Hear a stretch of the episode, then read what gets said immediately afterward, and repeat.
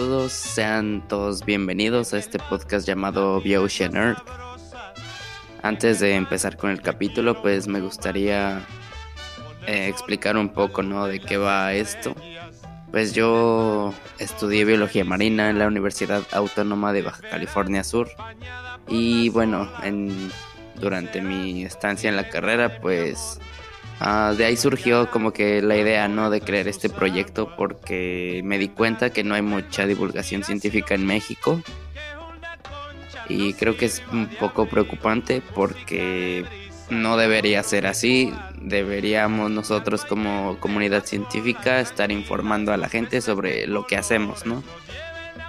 Y esto también, la falta de comunicación, pues ha creado que la gente no confíe en, en las ciencias.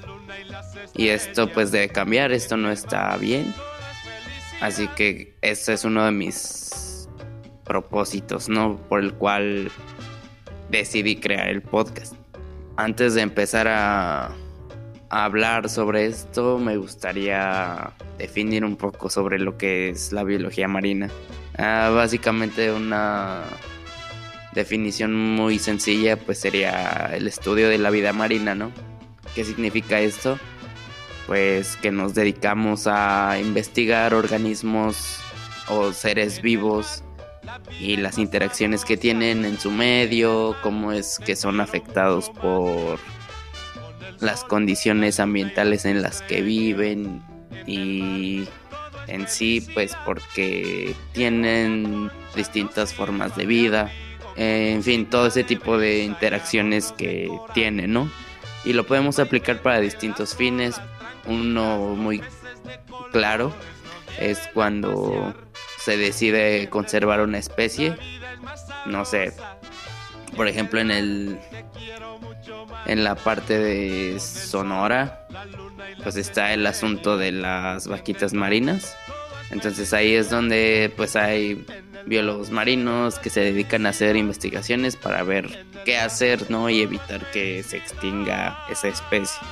U otro de los ejemplos, no sé, podría podría ser que se gestione la pesquería de ciertos peces u otras especies y con el propósito de no, no extinguirlos, de no sobreexplotar tanto eh, estos recursos. Y bueno, otro, otro ejemplo sería gestionar el, las actividades turísticas ¿no? que se llevan a cabo. No sé cómo poder nadar en ciertos lugares sin tener que afectar ¿no? a las especies que viven ahí. Entonces, básicamente, pues la biología marina tiene un, un campo amplio en el cual se pueden aplicar todos los conocimientos ¿no? que se han desarrollado a lo largo de los siglos. Pues bueno, eso es más o menos ¿no? una explicación de lo que hace un biólogo marino. Y bueno, vamos a empezar ya, ¿no? Con lo que es el tema principal, que es la historia. Entonces, desde el inicio, desde que los humanos primitivos empiezan a, desarrollarse, empiezan a conocer un poco más de lo que otras especies hacían, pues creo que ahí se empieza a generar conocimiento, no solo de biología marina, obviamente, sino de, de todas las ciencias en general. Mm, un ejemplo, no sé, puede ser cuando pescaban. Antes lo hacían con las manos, eh, vieron que no daban resultados, entonces crean herramientas y otros métodos para poder cazar con facilidad a los peces. U otro ejemplo está cuando empiezan a construir balsas, ven que no pueden viajar fácilmente en el agua, entonces eh, crean métodos y construyen pues balsas para poder este, desplazarse no sobre el agua eh, podemos ver el, mm, el, ejemplo con los griegos no cuando no sé con Aristóteles él digamos que desarrolla una teoría sí la teoría sobre el ciclo del agua. Él postulaba no pues este el agua de las lluvias y de los ríos no pueden aumentar el nivel del mar. Y decía que esto pasaba porque se compensaba en el momento en el que el sol empezaba a evaporar el agua. Además de que, claro está, cuando el, otro de los filósofos griegos, pues tenemos a Piteas, él era, él lo que hizo, pues empezó a navegar sobre, a navegar por las costas del Atlántico, solamente, bueno, de Europa nada más. Y durante esos viajes eh, pudo relacionar la marea con las fases lunares. Es conocido que em, cuando hay luna llena la marea es más alta, cuando es luna nueva pues es este, más baja. Desde ese entonces ya se conocía este fenómeno. Uno de los ejemplos que me llamó mucho la atención es el caso de los asirios. Los asirios eran una civilización en donde hoy se encuentra Irak, Irán, Siria, en Medio Oriente. Lo que ellos hacían era, o bueno, lo que lo que por lo que son conocidos son los relieves de piedra que hacían. Y en uno de esos se encuentra un, un soldado. Está como flotando en el agua y carga una bolsa. Al parecer esta bolsa como que tiene una una manguera en una en un extremo y, y la tiene pues sujetando o la tiene en la boca cuando empiezan a investigar un poco más sobre esto, se dan cuenta de que era una. Este, eran pulmones de cordero. Eh, no se sabe si. O bueno, no, no tengo bien esa información si está como cocida o simple. o si es así el pulmón. Pero pues llegan a la conclusión de que eso eran. Los asirios ya buceaban entonces ya podían nadar bajo el agua y estar más tiempo de lo, normal. Y pues eso quiere decir que no solo los griegos tenían conocimiento sobre biología marina, sino también civilizaciones como los asirios. Y pues entre otras civilizaciones antiguas de las cuales no se sabe, ¿no? o sea, se conoce que en muchas civilizaciones se perdió el conocimiento entonces no se sabe, ¿no? Qué tanto, qué tanto sabían sobre el mar. Desde ese punto de los griegos y otras civilizaciones hasta el Renacimiento, realmente no hay algo destacable, aunque sí es bien sabido que, pues sí, se siguió, por ejemplo, en el caso de la navegación, se siguió mejorando, ¿no? La tecnología en las embarcaciones, y también eh, fueron innovando un poco más sobre la navegación, descubriendo formas para hacer más rápido y, eficiente un viaje en el mar. Entonces, saltándonos hasta la época del Renacimiento, un médico y naturalista francés publica un libro llamado Sobre los peces marinos. Esto se considera como el inicio de la ictiología. La ictiología es una, es una ciencia ¿no? que se dedica a estudiar a los peces en todos sus aspectos. Y bueno, esto marca un suceso muy importante porque digamos que aquí es aquí se empieza ya a expandir ¿no? el conocimiento eh, sobre la biología marina, sobre los animales, sobre otros organismos que hay. Claro está cuando Linneo establece el sistema para clasificar a todas las especies a lo que se conoce como taxonomía, ¿no? Y esto marca este, un antes y un después para la biología porque así les permite más fácil tener clasificada cada especie de acuerdo a sus características eh, físicas e incluso ahora con la genética pues también. Y bueno, como había dicho anteriormente, pues empieza a haber ya más un empieza a haber mucho interés, ¿no? Sobre el conocimiento científico. Empiezan a interesarse más sobre los fenómenos que ocurren en los océanos. Y así es como da paso a otra ciencia marina que se llama oceanografía. Es como más, se podría decir que es como el, opuesto a la biología marina. Esta es más hacia aspectos, eh, digamos, no estudia organismos marinos, pero sí estudia el medio. Eh, por ejemplo, está el, los casos cuando se empezaban a hacer mediciones en la temperatura de la superficie del agua. De hecho, se intentó o se intentaban también medir la temperatura a mayor profundidad, solo que no podían por la cuestión de la presión en el agua. Es diferente, ¿no? A la que en el aire, entonces los termómetros no aguantaban. Pero ya empezaban a llevar registros sobre las condiciones ambientales en los mares. También, por ejemplo, está este realizar el registro del oleaje y también eh, la circulación de los vientos, eh, que era muy importante saber eh, hacia dónde soplaban los vientos, porque pues los barcos navegaban con la energía, ¿no? Que es la energía que generan los que generan los vientos, entonces tenían que saber para no este, desviarse del rumbo y también para poder trazar una ruta en específico.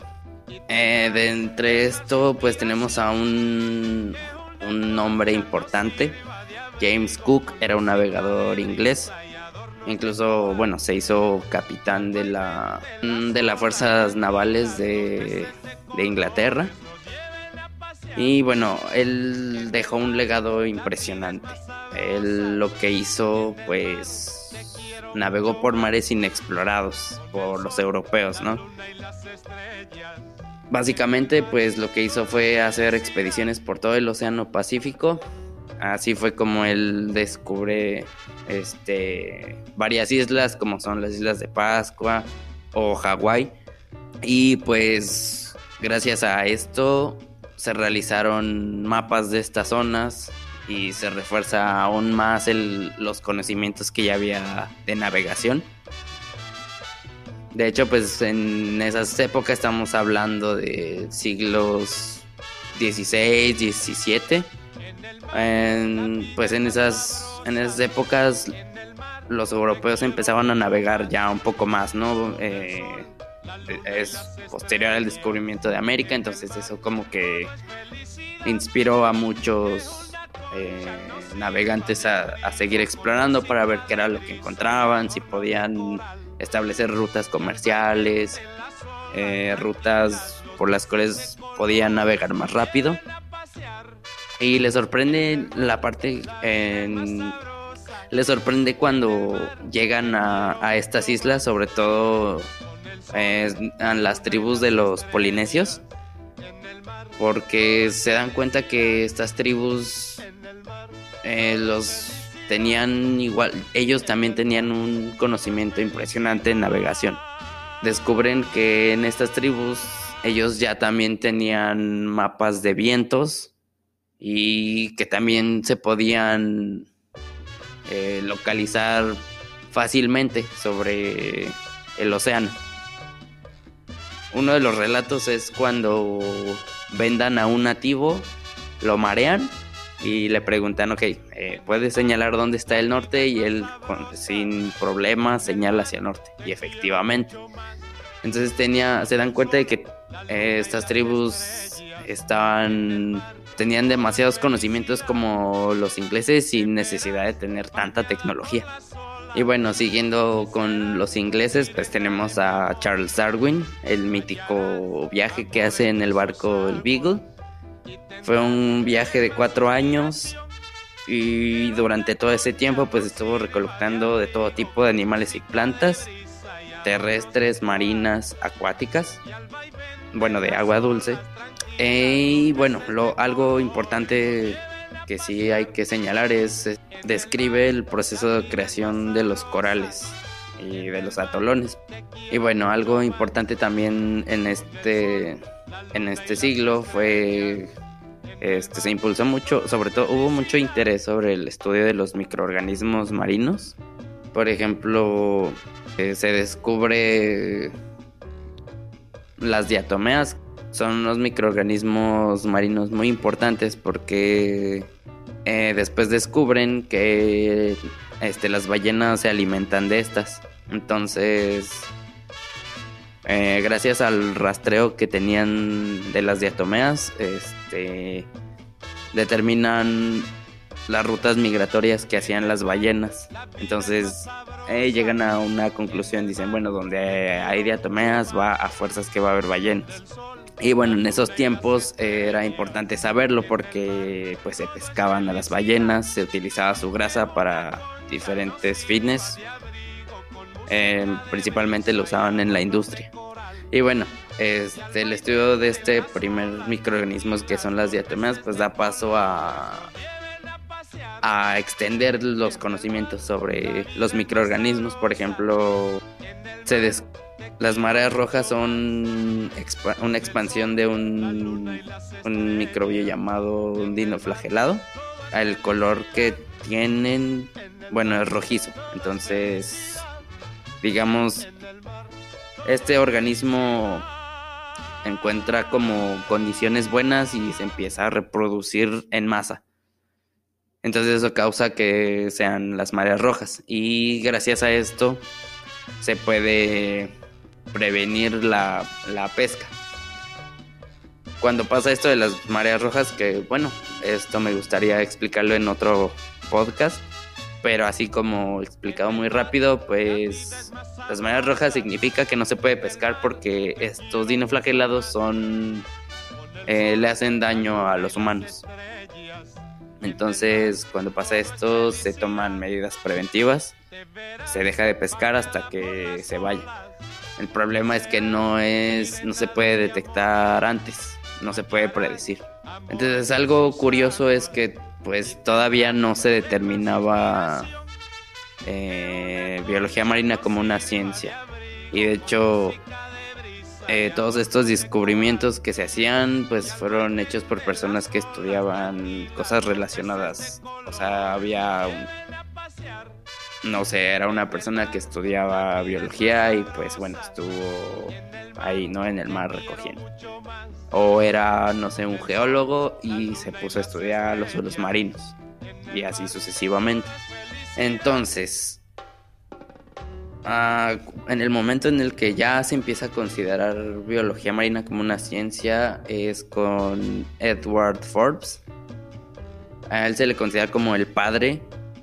Y bueno, más que nada se debe a que pues estudió la distribución de los organismos en las costas y relaciona a estos organismos con las profundidades en las que vivían. O sea, determina que los diferentes ambientes marinos determinaban la distribución de las especies. Y bueno, sostenía también que no existía, no podía existir vida a profundidades mayores de 500 metros. Eh, bueno, eso pues posteriormente se desmiente. Eh, también me gustaría hacer otro podcast hablando específicamente sobre el mar profundo porque es un tema muy interesante que hoy en día no se ha estudiado por completo. Y, o sea, se están realizando investigaciones, pero aún así falta muchísimo por conocer. Pero bueno, volviendo al tema, este, tenemos a otro personaje, Luis Agassiz. Este, ellos, él y su hijo, pues se dedican a, a inventar más que nada instrumentos de muestreo, eh, o incluso mejoraron los que ya habían.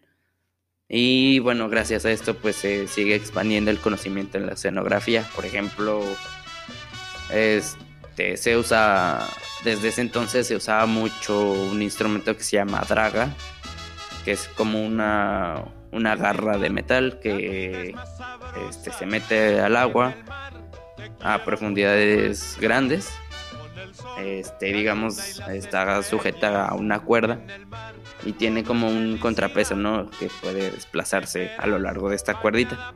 Entonces se deja caer este peso y este digamos que activa un mecanismo para que cierre esta draga y se saca la draga y ya con eso este pues principalmente se usa para extraer arena en las profundidades pero bueno eh, es, es sabido que pues hay hay organismos que viven enterrados en la arena.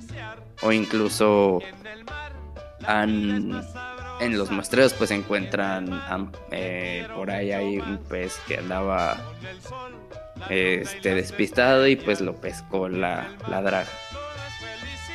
Entonces este este el uso de la draga es muy ha sido muy importante porque ha ha permitido conocer qué tipo de suelo hay en el mar qué tipos de animales viven en la arena y también pues la las variaciones que hay ¿no? a lo largo del océano. El primer libro que se considera así como tal de biología marina es publicado en 1866. Se llama El mundo del mar, escrito por Alfred Fredol. Este es un libro muy importante porque hay ilustraciones y descripciones sobre la flora y fauna este, marinos que se fueron descubriendo hasta ese entonces. Y bueno, eh, no solo eso, las ilustraciones son impresionantes, están muy bien hechas.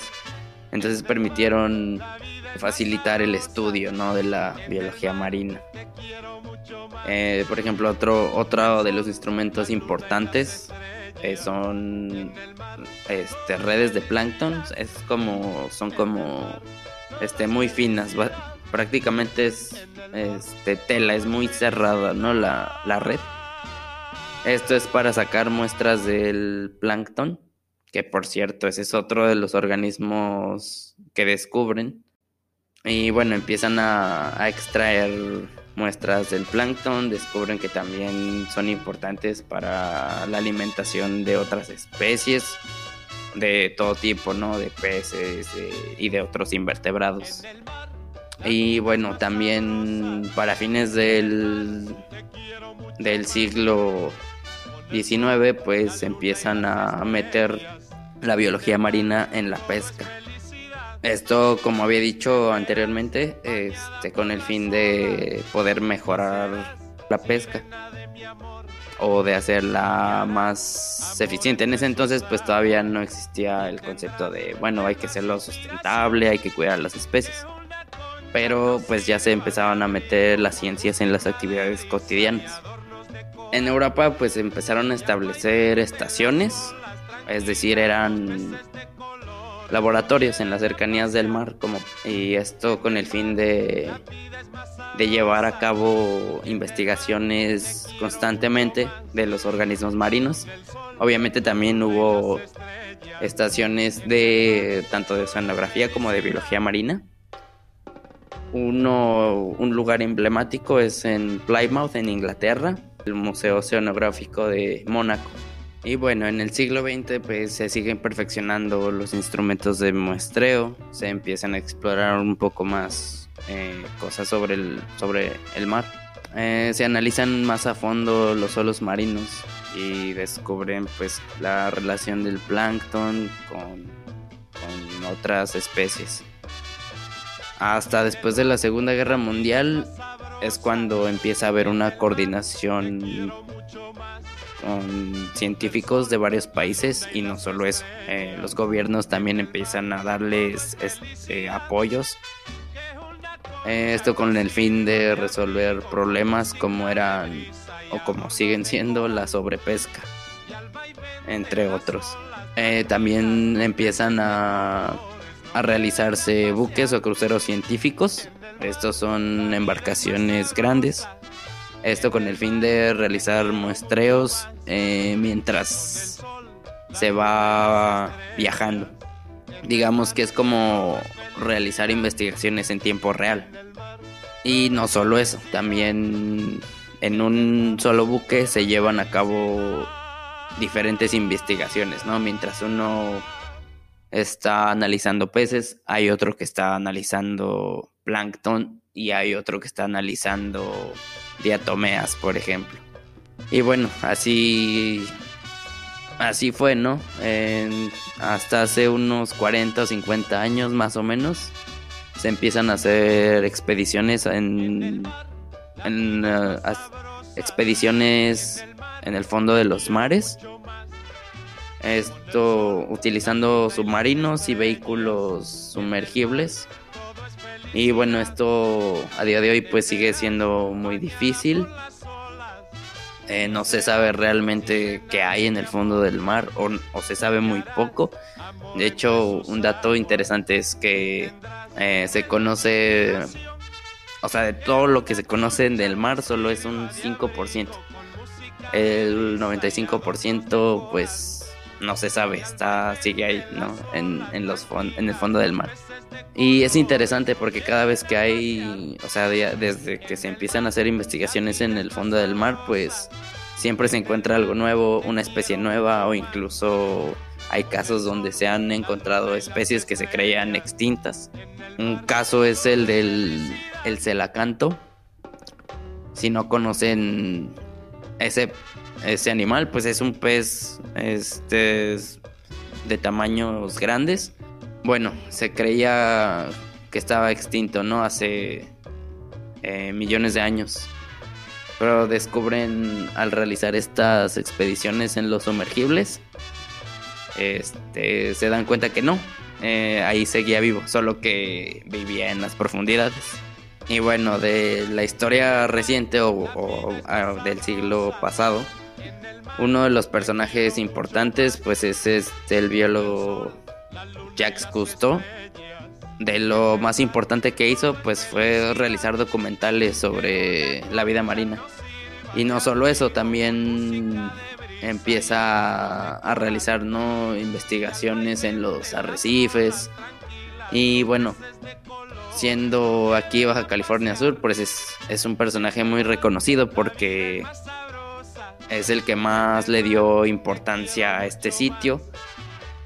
De hecho, aquí el Mar de Cortés también se lo conoce como el acuario del mundo, porque él descubre que hay una gran diversidad de especies y no solo eso, como que las condiciones ambientales son, son especiales, son, eh, digamos que él en todos sus años de investigaciones no, no encontraba un lugar igual como, como lo es aquí en Baja California Sur. Y bueno, a día de hoy, pues la biología marina tiene muchos asuntos que resolver. Por ejemplo, ya no solo es el interés por conocer más especies o más procesos, este, más fenómenos que ocurren ¿no? en los mares. Em, pues está eh, el ejemplo de las pesquerías, la conservación de especies o ecosistemas, bueno, entre muchas otras cosas, ¿no? Entonces, pues sí, es muy es interesante lo que las cosas que puede llegar a ser un biólogo marino. Y bueno, no solo eso, o sea, también conocimiento de las ciencias marinas, pues es interesante.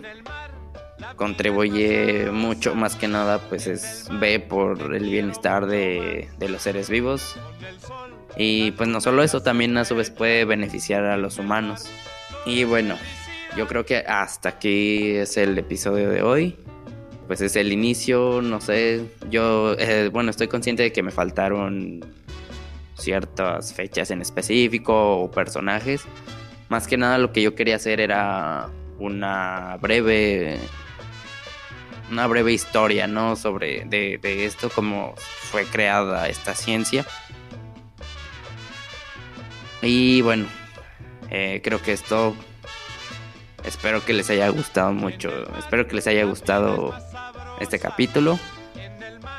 Ya después voy a estar haciendo capítulos de, no sé, por ejemplo, haré uno de ballenas o otro de algas, algo así, ¿no? El chiste es como crear información información básica que les pudiera interesar y pues también que les pudiera servir de algo. Nos vemos hasta el siguiente episodio. Y bueno, también déjenme avisarles que tenemos una página en Instagram. Se llama igual BioOcean Earth. Este, en esta página pues encontrarás fotos de paisajes así muy bonitos, más que nada en el mar.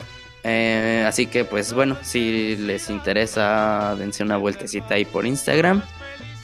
El link pues se los dejaré en la descripción del podcast e incluso también tenemos, también hay una página en Facebook. Entonces ahí también voy a estar pegando este link para que vayan, sigan a la página. Este, en Facebook pues estaré subiendo información, noticias, este, todo relacionado con biología marina. Este, y bueno, uno que otro dato curioso, ¿no? Para mantener como una interacción que no sea tan. Eh, que sea variado, ¿no? Una página de otra. Y bueno, creo que es todo. Nos vemos hasta el próximo capítulo. Cuídense y hasta luego. amor entre sus aguas y tendrás del mar su inspiración.